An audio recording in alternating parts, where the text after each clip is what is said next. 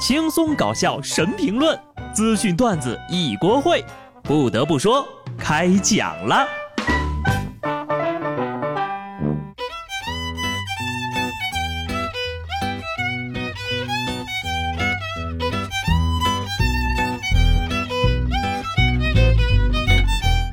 Hello，听众朋友们，大家好，这里是有趣的。不得不说，我是机智的小布。昨天呢，没有更新节目，我就假装自己礼拜天休息了。五一假期呢也结束了，在这儿啊，小布要对因为开始上班而心情郁闷的听众老爷们说一句鼓励的话：实在不想干呢，就辞了吧。讲真的啊，提辞职的念头就像提分手一样，一旦开始想象就停不下来了。五一假期归来的第二天，有人因为工作感到郁闷，也有人因为工作而感到满心欢喜。就比如刚刚加完班。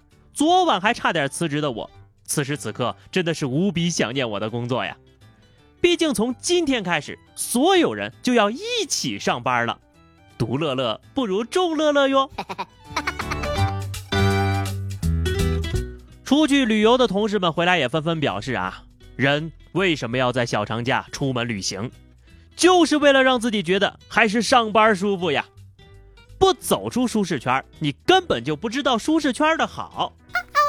果然，假期的最后一天，全国各地的高速公路又开启了堵堵堵的模式了。在高速上，说不定你能看见有人在打扑克，有人在煮火锅，有人在跳广场舞，甚至还有人在遛狗。这不，阜昌高速长春段还真有人在应急车道上遛起了狗。一套操作完成之后呀，身后违法占用应急车道的车辆。不紧不慢的把一人一狗接走了。没想到这几天下来，游客朋友们的操作都这么的佛系了呀！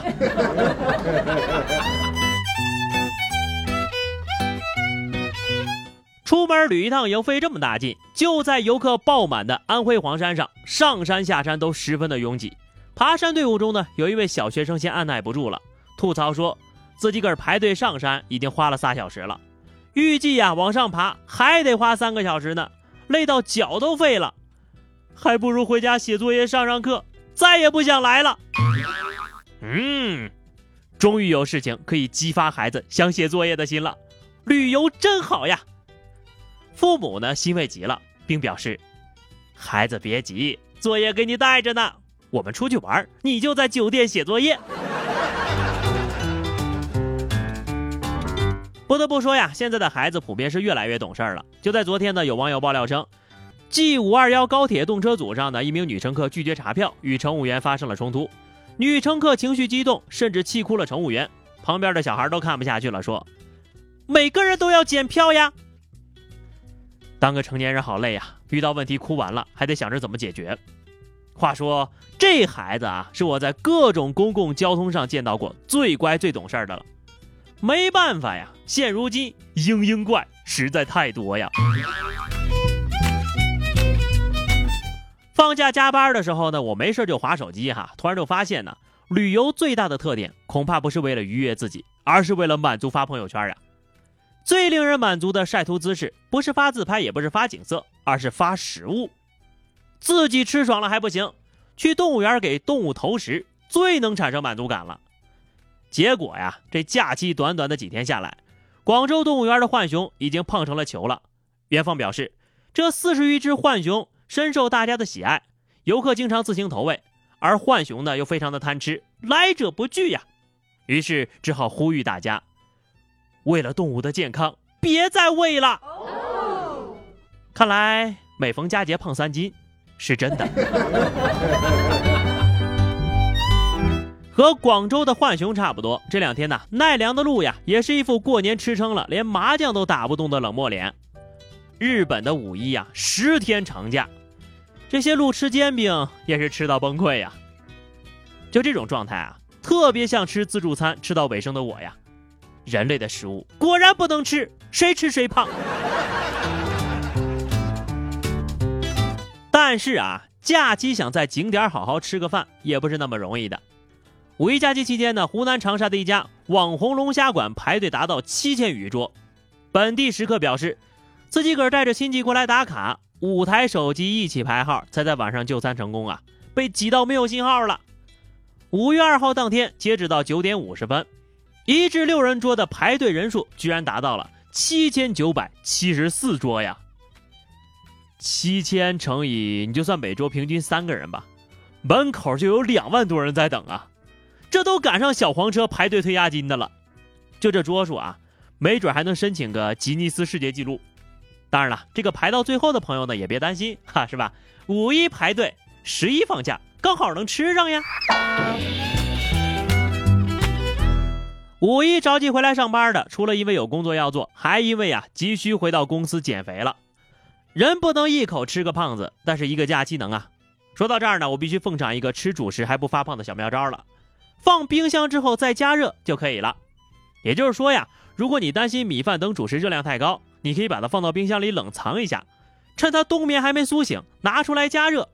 米饭还是那碗米饭，但热量已经少了很多了。近日，BBC 播出的纪录片《碳水化合物的真相》中证明这个结论是真的。而且呢，在面包、面条、土豆等食品上也同样适用。有人就问了，为什么冰激凌不适用这个呢？因为它不是主食啊。看来呀，以后都要吃隔夜饭了。所以说，这个奶茶加冰就不会发胖了呀。我觉得呢，其实还不如吃完饭坐在冰箱里，效果更好一点吧。下面呢是笨贼时间。五月四号，由昆明开往南通的 K 七二四次列车上，乘警巡查车厢的时候呀，就发现一个身穿个性服装的男人，胸前写着三个字儿：“都是命。”这事装扮呢，就引起了乘警的注意，就要求他呢出示身份证件和这个车票。经过比对呢，就发现这名男子呀涉嫌抢劫，是警方在网上通缉的一名逃犯。我觉得啊，这是一种特殊的自首方式，你不能不信，这都是。命中注定啊！说出来的你们可能不相信，还有人敲诈勒索的时候呀，多打了一个六呢。江苏常熟的一个小伙儿，本来和老板谈资投资的事儿哈，因为对方的没有接电话，他头脑一热就发了数条威胁的短信，要求老板立即打款六百六十六万过来，不然呢就要对他的家人动手。老板吓得报了警呀，当天那人就被抓了。这小伙交代。本来是想要六十六万，可太紧张了，手一抖，多打了一个六。就这心理素质，就别敲诈了呀！量刑的时候也给你手抖一下吧。好的，互动时间哈，听友轻轻细流说，灭霸已经尽力了，然而你们过节依然堵在高速路上呀。看来一个响指已经解决不了问题了。听友可爱的高二哈说：“小布呀，我有个问题一直想问，明明小长假只放三天，比平时周六周日多一天，他放的时间也不长呀，为什么还要用一个长字来迷惑自己的呢？这你就说错了，其实只放了一天，周六周日都是自己的呀。更让人害怕的是，明明是自己迷惑自己，竟然还都信了。”那么本期话题啊，我们来聊一下，你是什么时候觉得自己不再是一个孩子了呢？欢迎在评论区留言，关注微信公众号 DJ 小布或者加入 QQ 群二零六五三二七九二零六五三二七九，来和小布聊聊人生吧。下期不得不说，我们不见不散，拜拜。